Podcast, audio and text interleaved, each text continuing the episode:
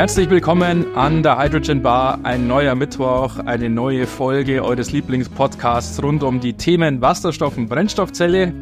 Und nach langer Zeit, ich weiß gar nicht wie lang, Johannes, sitzen wir wieder hier zusammen in einem Raum. Es ist kaum zu glauben, nebeneinander.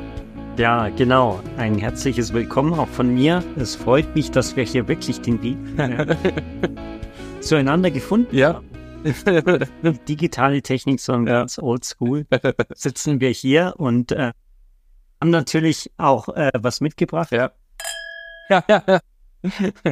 Die langjährigen Hörer der Hydrogen Bar, die erinnern sich vielleicht noch, dass wir in den ersten Folgen ja immer noch dieses Anstoß äh, Sample immer hatten, haben wir jetzt schon längere Zeit nicht mehr, aber jetzt äh, hier heute mal live wieder ein Anstoßen hier von unseren Weingläsern. Normalerweise nehmen wir die Podcast-Episoden ja online auf, äh, über unser Aufnahmetool, was normalerweise natürlich bequemer ist. Aber heute äh, ist es mal wieder soweit. Wir sitzen hier in einem Raum und haben es uns gemütlich gemacht und wollen euch mit einer weiteren Episode unterhalten. Genau, und passend zu unserem gemütlichen Beisammensein hier haben wir uns gedacht, wir, wir sprechen einfach mal über so diese Alltagsneuigkeiten zum Thema Wasserstoff. Ja, Gar keine intensive, äh, schwer zu verdauende Studie, sondern was so auch immer uns über den Weg läuft und äh, was uns auch über den Weg gelaufen ist in den letzten Wochen. Und ja, da gab es einige Neuigkeiten, die wir auf jeden Fall besprechen wollen. Zum Beispiel gab es vor kurzem mal eine Meldung zu Iridium, genau. ein Material, das eigentlich niemand kennt. ja, ja, genau. Also wahrscheinlich noch die, die meisten werden es in Verbindung bringen mit dem Satellitennetzwerk, das es ja gibt, die Satellitentelefonie im klassischen Sinne, die natürlich jetzt seit der Mobilfunk Einzug in unser Leben gehalten hat, nicht mehr so die Rolle spielt wie früher. Aber wer vor, sagen wir mal, vor 30 Jahren auf eine Expedition nach Afrika gegangen ist, der hatte wahrscheinlich ein Satellitentelefon im Gepäck und hat sich dann über ein Netzwerk von Satelliten mit der Außenwelt verständigt und dieses Netzwerk ist eben auch äh, oder trägt den Namen Iridium. Aber der Grund dafür, der ist ein ganz banaler und einfacher. Es ist nämlich einfach nur so, es sollten ursprünglich 77 von diesen Kommunikationssatelliten werden und im Periodensystem der Elemente trägt. Man kann sich denken, Iridium die Nummer 77. Mittlerweile sind es viel mehr Iridium-Satelliten und insofern ist jetzt der Name äh, eigentlich überfl ja, nicht überflüssig, aber ohne einen Bezug. Aber es heißt natürlich nach wie vor so. Aber darüber sprechen wir natürlich heute nicht. Ich bin abgewichen. Äh, Ja, ja. äh, sorry, Johannes. Ja, wir, wir sprechen über das Material Iridium, was auch in, in der Wasserstoffindustrie zum Einsatz kommt, nämlich bei Katalysatoren. Weiß man eigentlich normalerweise nicht, denke ich, weil Ja. typischerweise sagt man ja, Platin ist äh, in den Katalysatoren drin. Platin ist so wichtig. äh, Platin Ja. in der Wasserstoffindustrie in irrsinnigen Mengen genutzt. Ah, Es ist auch so, dass Platin da weiterhin in den Katalysatoren drin ist. Ja. Aber Iridium braucht man noch zusätzlich. Ja. In, in viel kleinerem Ausmaß wie, wie Platin. Ja. Aber es ist doch notwendig. Genau. Und das Problem an Iridium, speziell im Vergleich zu Platin, ist, es ist schwierig zu be- bekommen. Die, die Vorkommen von Iridium auf unserer Erde sind relativ begrenzt.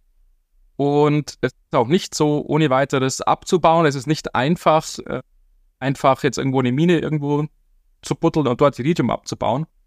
Und insofern sind zwar die Mengen, die an Platin benötigt werden, in Zukunft äh, für unsere Wasserstoffwirtschaft, für unsere Wasserstoffwelt wesentlich höher.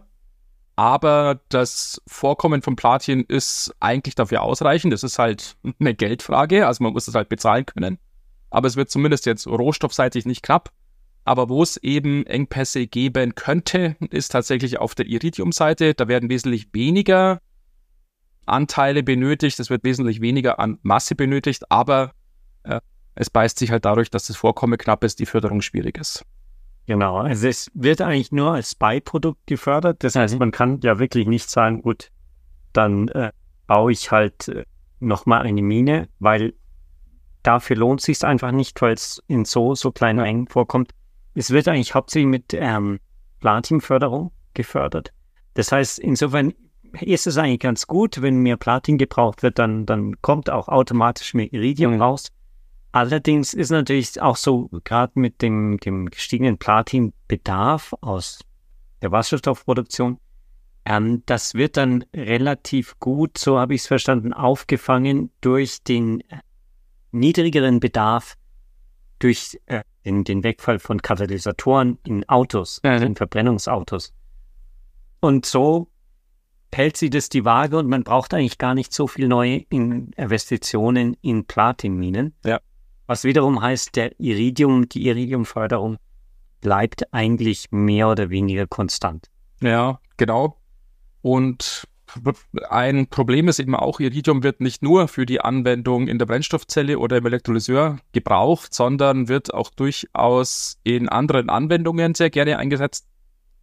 Zum Beispiel in LEDs, die ja zum Beispiel eben halt in Fernsehbildschirmen zur Anwendung kommen und insofern ist diese überschaubare Menge an Iridium, die jedes Jahr gefördert wird, nämlich ca. 8 bis 9 Tonnen aktuell, zum allergrößten Teil schon in diesen etablierten Anwendungen verplant. Und der Rohstoffspezialist Herreus schätzt, dass nur etwa 1,5 Tonnen pro Jahr in Zukunft für den Bau von Elektrolyseuren übrig bleiben werden, sozusagen. Äh, und das ist ein Engpass, weil zumindest mit der aktuellen Technologie werden ca. 400 Kilogramm Iridium je Gigawattstunde Elektrolyseurkapazität gebraucht. Und wenn man jetzt die 1,5 Tonnen pro Jahr eben halt durch die 400 Kilogramm teilt, merkt man schon, allzu viele Elektrolyseure im, in einem Leistungsbereich von Gigawatt kann man da nicht bauen. Ja, das ist natürlich der heutige Status.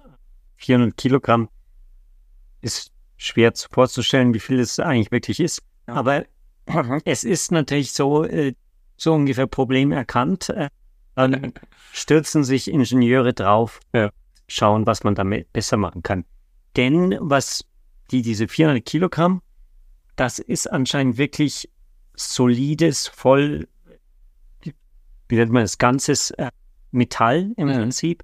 Es wird nicht irgendwie mit Dotierungen gearbeitet, wie in der zum Beispiel Halbleitertechnik oder sowas, sondern da wird einfach, äh, ja, einfach Iridium reingeballert in diese Elektrolyseure, weil bisher war es halt kein Problem. Ja. Das, wenn man kleine Elektrolyseure baut, dann braucht man natürlich äh, Iridium, das wird teuer, aber es trägt nicht so viel zum Gesamtkosten bei. Und das Teil ist sowieso teuer. Genau. Ja.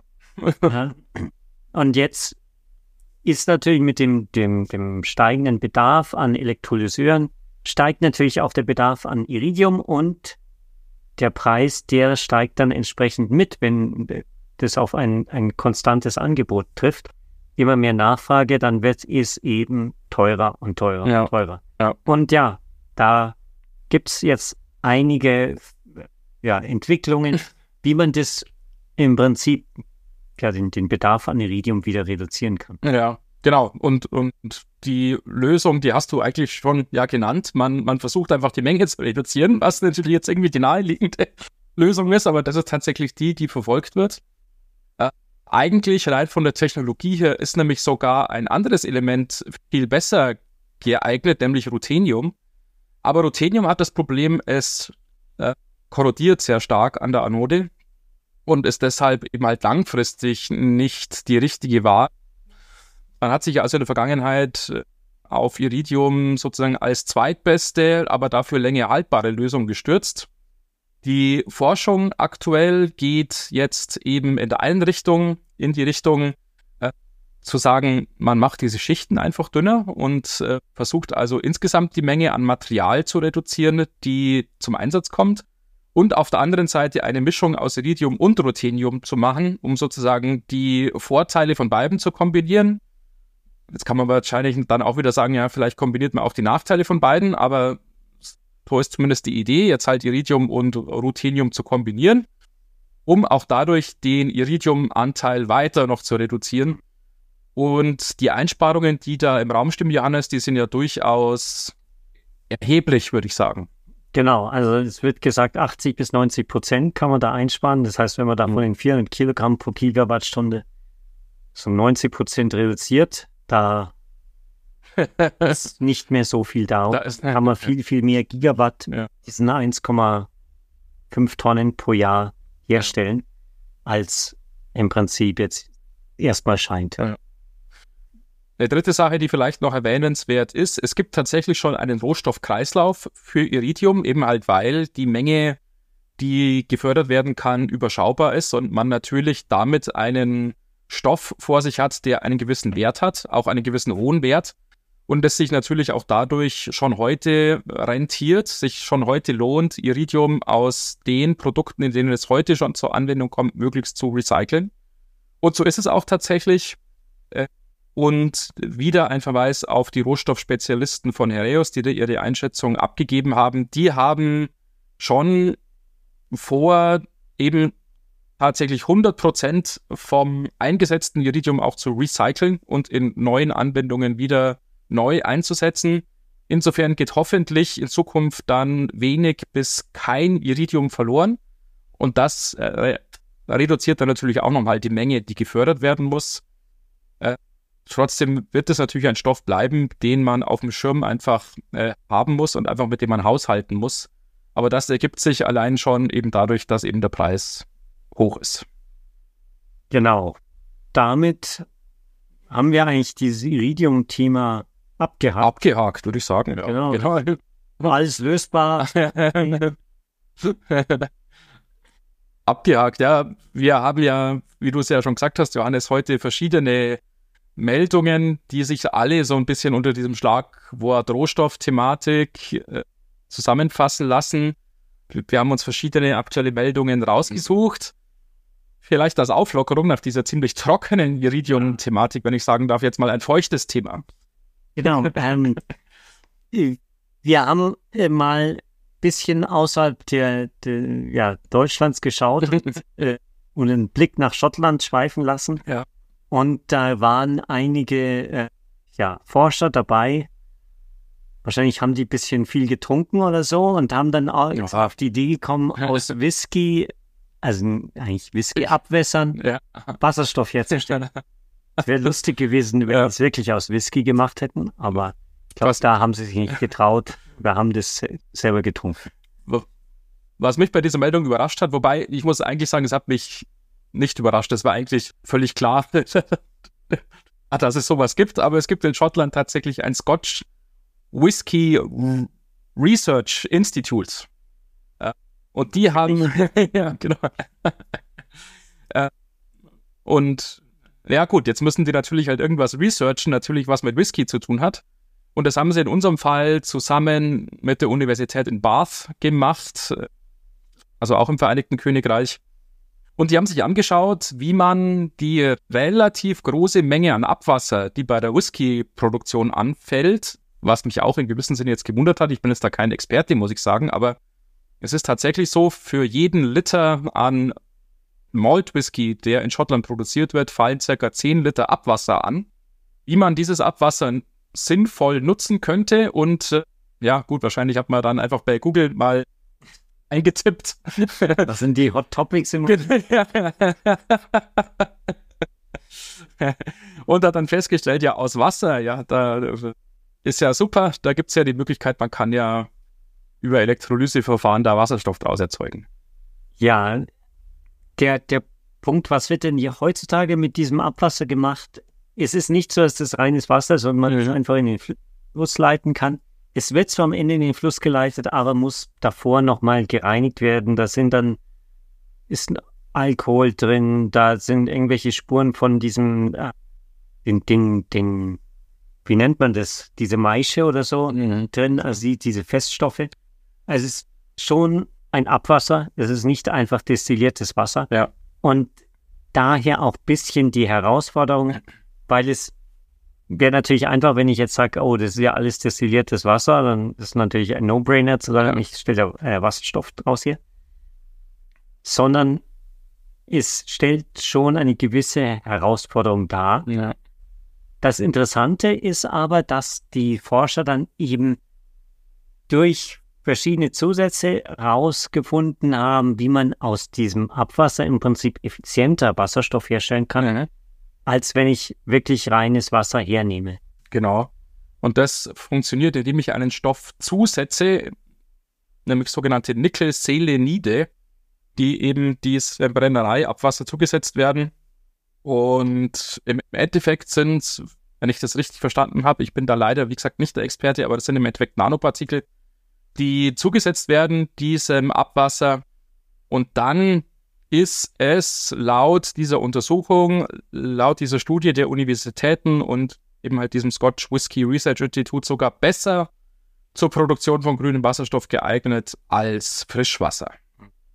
Also es wird auch noch zusätzlich Natriumhydroxid äh, dazugegeben, sodass quasi aus diesem Abwasser so eine Art Elektrolyt entsteht, Ja. der dann gerade mit diesen, diesen Nickelseleniden reagieren kann Mhm. besonders gut reagiert. Ja. Ja, und dann kommt erstaunlicherweise Wasserstoff raus. Und auch nicht mal in irgendwelchen homöopathischen Mengen. Man könnte ja jetzt denken, ja gut, das ist jetzt halt so ein nice to have äh, Projekt, so dass sich wieder jemand auf die Schulter klopfen kann. Aber es ist durchaus jetzt nicht so ganz zu vernachlässigen. Es ist ja die Aussage, dass aktuell für die Erzeugung von Wasserstoff über Elektrolyse eine Menge von circa 20,5 Milliarden Liter pro Jahr an Wasser verbraucht wird. Und mit diesem neuen Verfahren könnte also bis zu eine Milliarde Liter eben halt durch Whisky-Abwasser ersetzt werden, also ungefähr ein Zwanzigstel, was natürlich jetzt nicht der Löwenanteil ist, logischerweise, das ist ja klar, aber schon durchaus jetzt eine nennenswerte Menge, die da entsteht. Man muss natürlich dazu sagen, die Wasserstofftechnologie soll und wird ja wahrscheinlich dann hochskalieren und, und die Menge an Wasser, die benötigt wird zur Erzeugung von Wasserstoff, die wird sehr stark steigen. Aber zumindest in der aktuellen Situation ist ein Zwanzigstel oder fünf Prozent jetzt durchaus schon eine nennenswerte, erhebliche Menge. Und man muss halt sagen, gerade wenn dann dadurch diese ganze Abwasserbehandlung nochmal billiger wird, Mhm. weil man nochmal Zusatzprodukte rausbekommt, dann lohnt sich ja auch allein schon für die, diese Ja. Whisky-Industrie. Und nicht nur die, es ist auch so, man kann im Prinzip ansch oder anscheinend auch Abwasser von allen möglichen anderen Schnapsbrennereien. Dann, das heißt, es ist nicht nur auf Schottland beschränkt, sondern äh, alle Alkoholiker äh, der Welt können sich da vereinigen. Man könnte auch in Russland da gut aktiv werden, schätze ich jetzt mal. Ja. Das steht in den anderen Ländern. Genau. Gut, braucht man in Deutschland jetzt auch nichts sagen, da gibt es wahrscheinlich auch genug. Ja. Und genug Schnapsbrennereien. Genau, und da kann man eben dieses Abwasser nutzen und wirklich ein- einen Beitrag zur Wasserstoffproduktion Mhm. liefern und gleichzeitig eventuell die, die Abwasserbehandlung von den Whiskys äh, oder von den, den Brennereien einfacher gestalten. Ja, ja. Zum Abschluss vielleicht noch eine kurze Thematik, die in der letzten Zeit, in den letzten Monaten relativ intensiv diskutiert worden ist, die auch aus diesem Rohstoffbereich kommt. Es geht um das sogenannte PFAS, PFAS, die sogenannten per- und polyfluorierten Alkylsubstanzen. Sehr schwieriges Wort, aber vielleicht habt ihr diese Diskussionen verfolgt. Es steht ein Verbot von PFAS in der Europäischen Union im Raum, was für den Hochlauf der Wasserstofftechnik Folgen gehabt hätte. Mhm. Äh, eher negative Folgen, weil das ein weiterer Stoff ist, der in den Membranen, Membranen von Elektrolyseuren zum Einsatz kommt. Ja, erstmal, warum äh, überlegt sich die EU eigentlich PFAS zu verbieten? Das liegt daran, dass diese, diese Chemikalien, diese polyfluorierten Chemikalien, gerade in Konsumprodukten oft genutzt wird, weil das Plastik oder die dann gerade Materialien extrem lange haltbar macht. Also das kommt vor von, von irgendwelchen beschichteten Pfannen bis zu Outdoor-Bekleidung. Ja. In, in wahnsinnig vielen Bereichen wird es hergenommen als Beschichtung oder Teil der Beschichtung und soll einfach dazu führen, dass die, die Sachen länger haltbar sind. Mhm. Führt aber auch dazu, dass wenn die, diese PFAS-Dinger quasi sich abreiben, zum Beispiel irgendwie als Mikroplastik äh, abfallen, dann halten die anscheinend auch für die Ewigkeit und, und äh, ja, machen, was sie machen sollen, Ja. nämlich nicht, nicht verrotten. Es ist natürlich ja. ja nicht gut, wenn, wenn ich gerade vermeiden will, dass diese, diese Ja. ja. Ewigkeitsschadstoffe in die Umwelt gelangen. Ja, genau. Und dann ist es halt wie immer, sobald halt ein Produkt in die Hände von Verbrauchern gelangt, ist im Endeffekt die Kontrolle vorbei. Man weiß eben nicht mehr, wo so eine Outdoor-Hose letztendlich landet, Hm. auf Deutsch gesagt. Ja. Äh, man kann da natürlich schon hoffen, eine gewisse Menge über Recycling, über Abfallverwertung wieder aufzufangen, aber man wird halt niemals auch nur annähernd alles, äh, was da eben halt rausgeht, in solchen Retail-Produkten wieder in einen geschlossenen Kreislauf zurückführen können. Und deshalb die Diskussion, ob eben dieser Stoff, dieses PFAS in Europa verboten werden soll, was wie gesagt für Brennstoffzellen und Elektrolyseurhersteller sehr große Probleme bedeutet hat, weil es zumindest